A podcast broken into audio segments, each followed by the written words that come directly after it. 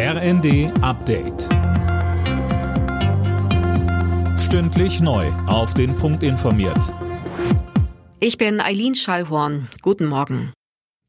Die von der Bundesregierung ausgerufene Alarmstufe Gas sehen Verbraucherschützer mit Sorge. Der Verbraucherzentrale Bundesverband rechnet damit, dass die Preise durch die Maßnahme weiter steigen und fordert mehr Unterstützung für die Bürgerinnen und Bürger.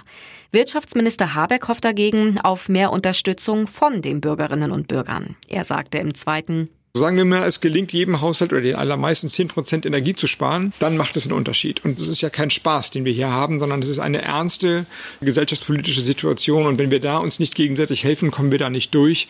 Und wenn da jemand sagt, ich helfe nur, wenn ich nochmal 50 Euro kriege, würde ich sagen, die kriegst du nicht, Alter. Die Ukraine und Moldau sind EU-Beitrittskandidaten. Das hat EU-Ratspräsident Michel in Brüssel mitgeteilt. Demnach stimmten alle 27 EU-Staats- und Regierungschefs für den Status. Bereits vorab hatte sich große Zustimmung abgezeichnet.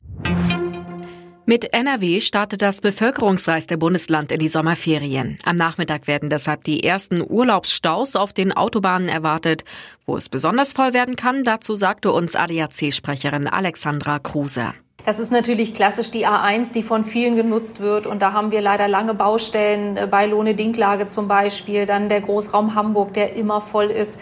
Wenn wir weiterschauen auf der A1 Richtung Fehmarn, auch da Baustellen. Und ja, alle Wege, die dann eigentlich zur Küste führen. Die Küste ist super ausgebucht diesen Sommer und das wird man auf den Straßen natürlich merken.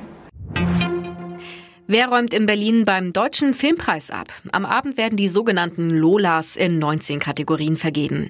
Favorit ist in diesem Jahr die Filmbiografie Lieber Thomas über den Schriftsteller Thomas Brasch. Alle Nachrichten auf rnd.de